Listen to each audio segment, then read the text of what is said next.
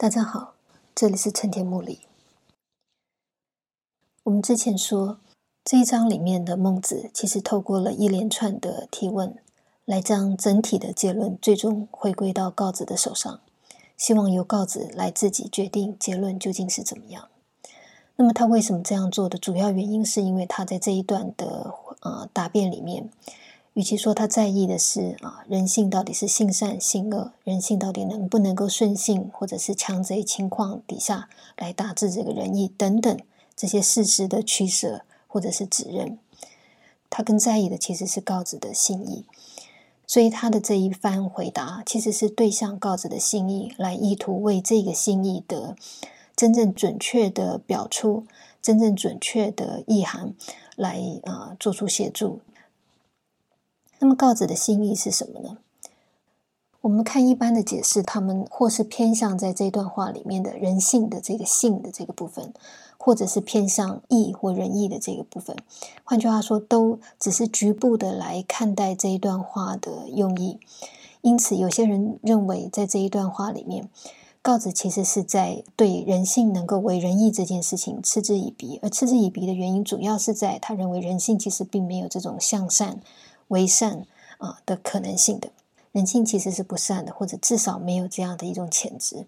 对人性能不能呃来到一个德性的状态啊，他是质疑，甚至是对人性本身有所贬低。那么另外一种也是局部的，只采取这段话的下半部分，另外一个重要组成元素就是这个德性的部分，仁义或者是义的这个部分。那么他们认为这段话没有在批驳人性，可是他在批驳的是什么？他在质疑的，他在否定的东西是什么？是仁义，以人性为仁义，被解释为仁义，其实是一种背离人性、矫揉造作的结果。它其实本身并不美也不善，并没有任何真实的意义、真实的价值。它只是一种后天的道德规范而已，它没有一种内在于人性的真实性。那么这两种说法里面的告子意见刚好相反。那么也从这个刚好相反，我们当然也就可以看到这两种说法他们的支离，因为一段话可以这样解释，也可以那样解释。换句话出现了这样的一种任意解释的情况，归根究底就是这些解释其实只是支离的局部的片段的截取这段话里面两个重要元素性或德性二者之一而已。是这种只看片面的解释，让解释可以出现这样的分歧啊，这样矛盾的状态。所以我们在之前也纠正了这个解释的问题。我们认为，在这段话里面，真正啊告子所要主张的或偏重的，其实不在这个人性或者仁义两端当中的任何一端。他所关注的，其实只是在以人性为仁义的这个两端的关系上。换句话，在啊一个本然状态变化成另外一个状态的这个变化性，究竟合不合理，究竟应不应然的问题。我们必须在这整体的框架底下来理解这整段话。那么，因为它的比喻是七柳跟贝圈，而七柳跟贝圈虽然在材质上是一样的，但是它们的形态啊已经迥然不同，所以我们也可以知道，告子对以人性为仁义的这整体的变化的态度或看法，基本上是持否定的态度。这个否定不在他对人性或仁义判断为谁是善谁不善的这类型的这种价值判断的问题，他所关注的其实只是一个本然的东西变成另外一种形态的时候的。这个差距，这个差异是否合理？那么，因为他以七柳跟杯圈来做比喻，所以我们知道，他认为这整个变化的关系本身是不应该发生的，是不应该承认跟接纳的。这个对人性来说，造成了一定程度的强贼或伤害或者压迫。那么，所以我们在上次说，那么因此告子的心意，其实是仍然是非常肯定人性的。他甚至是维护着人性而来发声、来发言的，才提出了这样一种对孟子说法的质疑意见。因为我们很清楚的知道，孟子讲性善，而且他的性善甚至是当他提出人有四端之心这个是在人性当中最根本的一些发端。他也期待这些人性的发端能够最终扩充为仁义礼智等等德性。那么，所以告子因此对孟子提出质疑，因为孟子正是一个整体的在推动以人性为仁义的这样的一个历程的一个人。告子与孟子在呃人性的看法上面的差异，因此不是在到底把性看成是一个好东西还是一个不好的东西的这一个差距上，而是在这个以人性为仁义的变化的扩展的这个问题上，这个是他们的二者的差异。那么，当他不愿意去动摇、撼动这个人性原来的状态的时候，我们当然也可以知道，他对人性的心是非常在意的。他希望维护人性的自然，维护人性自己本来的样貌，这个是他的心意所在。那么，既然是这样的话，在这段话里面，如果我们不支离的去解释它，不像传统我们会看到的一般解释那样支离的去解释它的话，那么不是已经表述的非常非常清楚了吗？他的意思不是已经很清楚了吗？那为什么孟子还觉得他还有未顾及到、未顾虑到或者不准确的地方呢？问题在哪里呢？告子哪一个地方出了差错呢？我们在之前也排除掉这个差错，不是在事实上他是不是看错这个齐流跟悲圈，或者人性跟仁义之间的顺或强贼之间的这个事实。这个事实对孟子来说不太重要，因为如果那么重要的话，他不会把他的位置、他的重要性、他的。必然性放在告子最后自己的决定之后，所以孟子所觉得的告子在心意上面的某一个缺陷或一个缺失，或者一个过误、一个错误，不再对事实的指认的话，那么在孟子的这一段回话里面，扣除掉顺其流之性跟强贼其流之性的文句之外，唯一仅剩下的。也就只有最后的这个“率天下之人而获仁义者，必子之言夫”的这个后果了。那么，所以我们在上次最后的时候说，它的全部关键也就在这句话了。那么，可是这句话究竟有什么样的特性呢？有什么样的意意义呢？它究竟有什么可讨论的，或者有什么东西警惕到告子呢？我们回过头来再看一次告子的说法。在告子的说法里面，虽然他其实他的重点不在对性或者是仁义提出呃任何善不善的价值判断，而只在乎这个以人性为仁义的整个这个变化关系。可是当他的本意是在维护人性的时候，他显然啊在人性跟仁义这二者之间，如果要做出取舍的话，他会取人性而舍仁义的。那么，虽然这个只是一种言说主张，或者是他的一种取舍态度，他并没有因此做出什么样的具体的行为。可是，我们如果把它非常广义的来看的话，它其实跟这个“天下之人或仁义”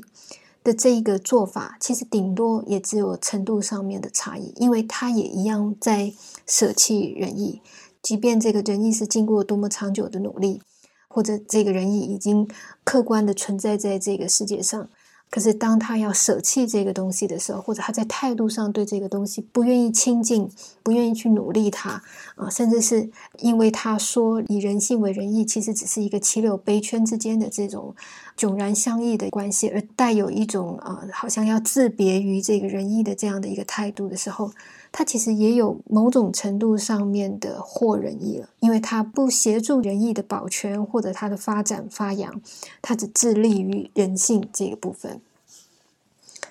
换句话说，率天下之人而惑仁义这件事情，本来如果从对这个仁义的态度来说，对仁义的这种舍弃的，呃，不愿意再努力他，呃，甚至是扬弃他的这个态度上来说。本来告子其实也就已经在他的言说上，在他的主张心态上，已经在实践这件事情，实践这个获仁义的这样的一个事情。那么，既然如果是这样的话，为什么率天下之人而获仁义这个后果会可能动摇到告子原先的想法呢？天下之人不过也就是在做告子在做的事情。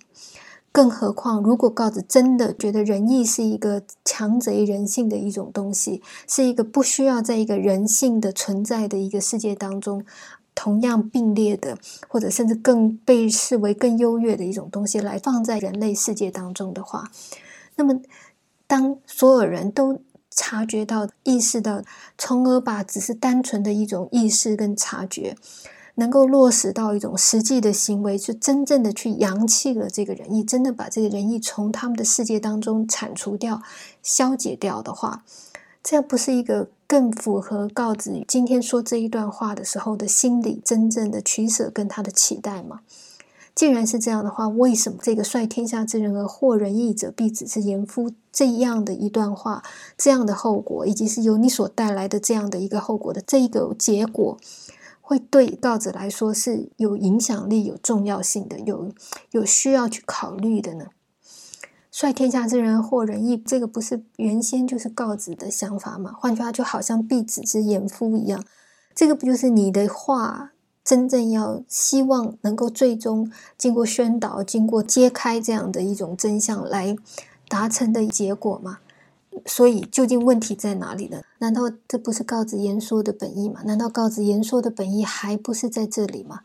如果告子的言说本意真的像他在“性由其流也，义由悲圈也，以人性为仁义，又以其流为悲圈”这段话里面已经表露出来的话，那么就算必子之言夫。可是天下之人而惑人意这件事情，也将本来就是这个子之言、告子之言意图最后指向的一个目标。那么，除非天下之人惑人意这件事情，实际上不是告子在他说的那段话里面最后想要导引出来的结果，否则孟子最终的这个警告，其实就起不了一个警告的作用。所以，问题究竟是什么呢？如果我们想象告子，当他在讲前面这段话的时候，实际上他说明他真的在心里潜藏的希望，今天他的这个话能够变成一个真正的对确的一个看法，而这个对确的看法也就能够按照他所指出来的这一个样的事实，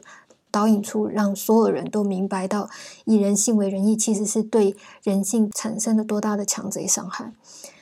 换句话说，在他原先讲这句话的时候，“天下之人或仁义”这件事情，说不定也是他一个虽然没有明确的去想象，但确实也是他所期望、所希望发生的带来的一个影响的。所以，问题究竟是什么呢？究竟是什么样的痛点或者什么样的刺激，让告子突然之间因为孟子的这一个提醒、这一个提示？而意会到自己原先希望带来的、希望产生的这种影响力，可能有差错，可能有问题呢。我想在这个问题上，其实是有两个关键的：率天下之人而惑人义者，必子之言夫。如果要发生影响力的话，就这一章所提供的线索来说，它应该要有两个关键点的。第一个，它必须是一个像告子这样子的心意。或者是说，告子现在所表现出来的对这个人性的关注啊、在意，对人性自然的这种坚持的这个心意，必须是真实的，真的有这样的一个心意的话，这个率天下之人惑人意，必子之言夫的这件事情，才可能发生影响力。这个是第一个要件，第一个关键点。那么第二个关键点，当然就是在这个天下之人惑人意这件事情上，究竟他有什么样的？啊，问题，或者说他跟告子光只是从言论上来贬低仁义，来舍弃仁义的这个这个差距，究竟在什么样的地方？是这个差距导致了告子发现他自己所说的话，如果会引申，如果必然会衍生出那样的后果的时候，他发现这两个东西权衡起来或者衡量起来，它其实是仍然有轻重或者甚至实质意义上面的差异的时候。才会导致他不愿意眼见自己的话语最终导引出这样的一个后果来。换句话说，天下之人惑人意这件事情，必然有跟告子的这个言论本身、这个心态本身、这个取舍本身，其实是还是有落差的。我们必须指出这个落差在什么地方。那么，这一个就天下之人或人这件事情，才会是告子当他说出那样的话以后，他仍然不愿意乐见出现的后果。好，那么这是什么呢？天下之人或仁义，跟告子以言论来阻挡以人性为仁义，差异在哪里？表面上看，这两种做法只是程度上面的差别，一个实践在言论上，作用在人的意识、人的心态；另外一个天下之人而或仁义，则因为他的实际行动而造成了对仁义实质的伤害。但这也其实是告子在说那一段话的时候，表面上看他所期望能够导引出来的结果。这个是他的言，必子之言夫，他的言本来就想要指向的终极。所以，如果从他的性质上来说，既然性质是相同的，单单仅是程度上面的差异，实际上是不应该构成对告子的警惕，不应该使告子有所动摇的。所以，问题究竟发生在什么地方呢？我想，我们分几个层次来说。首先，第一个是，嗯，我们人在说东西、在想东西的时候。很多时候，我们没有意识到心态上面的转变，或者认知上面的差异，跟真正的实际的世界，其实还是有非常大的不同。在言说的时候，我们其实仅单凭我们的价值取向、我们的意念，在进行推论、推演，但是我们没有办法实际的啊实质的去想象，言说实现在一个真正的世界里的时候，究竟能代表什么样的一回事。这就像孟子在我们之前举例的这个公孙丑上不动心章里面谈到知言的时候，他说：“生于其心，害于其政；发于其政，害于其事。”一样，心里所想的这个意念，透过言论说了出来以后，它会影响到政，或者影响到事，影响到一个多么深的层次，或者一种多么普遍的状态。这个是在心中单纯的思绪的推演。言论层次的当下，其实是对他作为一种真正的客观事实，没有一种真实的实感的。那么，所以孟子所提出来这个“天下之人或仁义”这件事情，告子的心或者言的推论上未必不曾出现过。但是，一旦当孟子这样提醒，而让告子真正的想象到这个情况变成一个真正在这个世界上面的客观实际发生的事情的时候，他们之间的这个落差才突然暴露出来，才突然被意识到。这种落差、这种差距之所以令人震惊，跟孟子在公孙丑上所讲的这个“生于其心，害于其政；发于其政，害于其事”，其实是非常相类似的。我的意思是什么呢？当我们在心中所想，或者顶多把它外显、把它表达出来而发诸于言论的时候，你所涉及的范围，你所涉及的这个资财，始终还都只是在你的心内，或者你能够用到的这个语词、你的概念、你的观感、你的看法。换句话也其实只有你自己单独的一个个人本来自主能够运用的这些思想材料而已。但是，一旦碰触到这个真正的世界，逐步的去发展，逐步的去实现它的影响力的时候。它的影响力可能会发生在什么样的层次上面？我们会发现，那个层次并不只是一个单一的平面性的扩充而已，它真的是可以来到政以及事这两个不同层次。这两个是什么呢？简单的说，政政治的政，当然就是一个为政的措施，政治类似这样的一个东西。可是这样它的特质还不够清晰。什么叫为政呢？为政其实不只是在它背后涉及了权力。啊，涉及的这些我们一般觉得在政治学里面讲到的各种这些权利义务的这些问题，或者利益利害的这个问题，它还有一个非常独特的特点在什么地方？因为它其实是一个由上而下的作为，所以它其实影响的往往是整体的为政的区域，或者比如说天下或者国家，它影响的是一个非常大的范围。而这个由上而下以及概括全体的这两个特性，使得它往往。啊，当他这样做或那样做的时候，往往牵动的其实是整个被他的这个为政措施所辖领的这整体范围，他们共同的价值取向。那么，所以如果我们看很多过去的传统的注解，他们有时候就把这个政治的政，如果要去解释它的时候，他们有时候会把它替换成正面的正、正向的正、正确的正，把这个正跟这些正确、正面性、正向性的这个正。把它啊连接或者等义起来，为什么会这样说的理由，倒不是因为他在啊宣称所有为政者、上位者所做的事情，或者出于这些公权力的事情，全部就是正确的，而是在说今天这些上位者或者今天由上而下来的这个为政的力量怎么做，往往会让大部分人的跟随着这样的一个导向，或者在他的整个所建构的这个秩序里头，营建出或成立整体存在的价值判断。所以，比如说，呃，有人就问孔子，那么如果你要先做，你会做什么？他就说他必也正名乎？我们都会看到这个正这件事情是多么重要。这个也许对下位者来说，或者对人民百姓来说，他也许都没有意识到这个上位的这些为政做法对他的影响，除了这个实际生活上面的改造或改变以外，还会在这个价值上影响如此之大。事实上，它影响的却是这样内在而深刻的。它影响的是所有人对价值的观法啊，对什么叫做对的，什么叫做有意义的，什么叫做错误的，什么叫做进步的，或者什么叫做真的是合理的、理想的，它其实都起着各种各样的示范或者是规范的作用。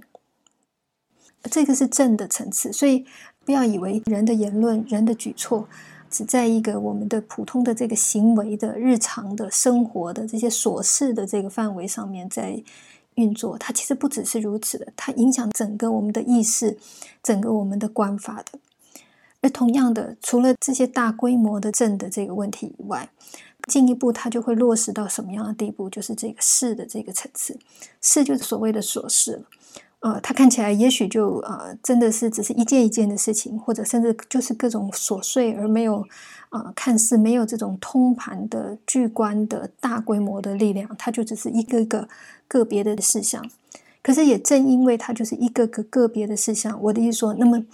我们就更难去预先的预料、预先的限定它会发生的时机。它会发生的情况究竟是什么样？因为其实人的生活，人的所有的时光，几乎都跟各种各样的事是没有办法切割开来的。我们不停的在面对各种各样的事，大事小事，有事没事，其实都是各种各样的事情。换言之，言论如果是一种生于其心，最终它会影响到正跟事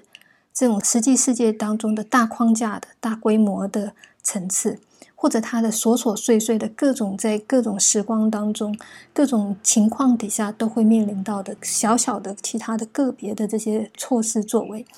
所有的这些东西，如果都其实是会被生于其心的这个言所影响的话，那么几乎活在当中的人是无所遁逃于他的，甚至你不可能指定或者限制这个东西的发展，只能在哪些层面上，只能止于哪种程度。因为如果连正跟事所有的实际世界里面的这一切内容都被它所涵刮、涵盖跟影响的话，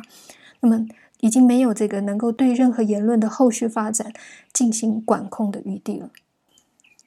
孟子说他自己为什么要好辩，也其实都只是在担忧这个言论的横行这种影响力。这种在无论小大，无论在价值的意识层次，或者在一种实际的生活事物、实际的各种各样的物资、人的往来的这种诸事、各种各样的事情上适用上面，都呈现出来的一种，其实难以预估它的边界性，难以啊想象，难以去衡量它的整体最终的终极跟重量的这个状态。这个其实也就是世界。真实的世界本来的意思，它正不是以一个封闭的、有限的，或者你单纯用你的思维能够去构架的一个可以任意塑形的状态来存在在我们面前。那么言说到最终，它如果要落到这个世界，那么就应该意识到，就应该理解到这个世界实际的性质是如此的。当人能够因此非常自觉的对他的言论落到这个世界上之后的实际重量有所敬畏，他的言论才可能修正到真正使他所期待的结果跟他事实上面将会发生的结果尽可能准确贴合的地步。换句话说，必须慎言，你必须谨慎来说话，否则你将会造成你所。没有逆料到的，或者是其实不是你真正希望发生的结果。好，这个是第一个孟子提出“率天下之人而惑人义者，必子之言夫”的时候的第一个显示的意义。换句话，告子必须把他自己的言论落到一个真正真实的状态，来去重新审查自己的想法跟说法。这种要求，特别是应用在啊今天的这个言论者或者是他的言说的内容、言说的主张，确实是有真正的重要性的时候。我的意思说，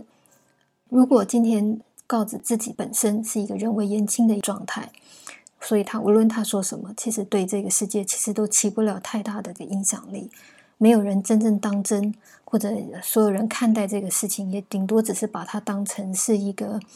有趣的啊一种创意，或者是灵感啊，甚至游戏性的去看待他的演说，看待他的这个说法，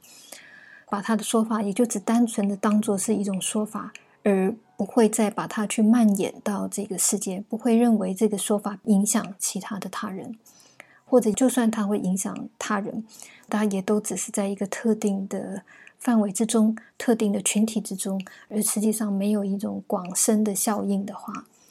换句话说，如果作为一个言说者，他在整个这个社会上，实际上他并没有真正的控有啊，无论是舆论性的、学说性的，还是是一种实质的权利的话，换句话，他其实不具有真正的影响力的话，那么当然，他可能他可以任意的去说。这就好像，呃，我们现在看待许多的青年人、年轻人，或者我们自己，我们有时候觉得我们可以按自己的高兴、按自己的想法，任意的去主张什么、说什么。可是，我我的意思说，当我们有具有这样的自由度，有具有这样的任意性的时候，其实它的另外一面意思也其实在说，你所说的这一切，你所讲的这一切，其实实际上都不是那个真正左右这个世界的言论了。你顶多所决定的，其实就是你自己的命运而已。你自己的胜败，你自己的好恶、喜悦、快乐，或者是你的悲哀，或者是你跟你的这些特定的这些朋友之间的某一种的分合的这些问题，它实际上不构成在这个整体的社会现实，或者真正主导这个呃世间在怎么样走向的那个力量层次上。那么，如果是这样的话，那么也许人。啊，确实是不一定需要谨慎，不需要再在意你的话，不需要连你自己的言说，连你自己的想法都需要进行这种不断的反身的修正。可是反过头来，如果今天我们是在位者，或者今天你所做的一个言说举措，它其实很直接的就会影响到，比如说今天外交，或者影响到特定力量的表态的话。或者是说，当一个君王、一个上位者，他的好恶，也许就一旦他呈现出来，即使他多么的不经意，多么的其实本来没有这样的意图，这个在他的这个下面的人，说不定就为了取悦这个上位者，他们也许就会蜂拥的，啊，立刻的就已经主动的去照着你的意向去做了许多的措施出来。我得说，如果一个人他在他的权位上，在他的力量上，他来到了一定的高度的时候，他的影响力已经突破了那些有限的个体的范围的时候，那么这种人的说话，为什么他能够被公平啊？他就应该要接受公平，他就要应该接受监督，甚至他自己本身就应该要有一种自我的节制。主要原因就是在他的言说具有真正发于其正，或者是害于其事的可能。他的言说会影响到正与事，那么他就不可卸责的必须要谨慎。而多半，如果稍微有点自觉的人，在他的这个位置上，他所做的任何言论，即使他听起来像是戏言，听起来像是一种任意的一种发泄，这通常都已经经过他的设计，因为他知道他所做的这些东西其实是有后续的效应的，所以这些人不会真的那么容易的随便乱说话的。这个是我们看到在言语谨慎上面的第一个理由，第一个要件。那么，到底告子是不是在一个现实的权威上面他够高？这个我们不清楚。不过，当然看在不动心章里面，孟子的学生都特别的提到告子是一个有样不动心，好像非常特别的一个角色，一个示范的时候，我们当然可以看到告子可能在当时，在他的思想或者他的说法也有一定的号召力，或者有一定的这种启示性的。好，这个是一个理由。可是，如果言说者他其实没有这个高的现实的影响力的时候，那么也还要再看他所讲的这个东西，实质上所指涉的这个主题，究竟是不是类似像现在在讲人性论的这种普遍性？换句话说，它其实是涵盖全部人的。那么，所以如果一旦啊，今天也许他在一时被埋没了，那可是如果有机会、有可能的时候，他当他能够呈现、公开的呈现在这个世间的时候，所有人的情况都被他囊括的时候，类似这样的一种主题，一种本来其实它就概括大量的人物、原则、原理，甚至是一种对啊人类存在的某一种界定的时候的类似的这种言论，也应该要小心。应该要注意他的言说是否合度，因为很明显的，这种说话不是在对我自己的、对言说者自己的某种感受、心得，或者他自己的生命、自己的处事、认识的做法的自白而已。他其实是想要去说明整体的这个人间、整体的这个人性是怎么样的，所以他本身的意图就已经往外去扩及其他他人了。类似这样的话语，或者你有这样的关怀，有这样的企图，要去对这些外于你的一些更客观的整体来有所论说的时候，那么言论也就要小心，他是否说的准确，是否忠实的合于你本身原来的一个想法。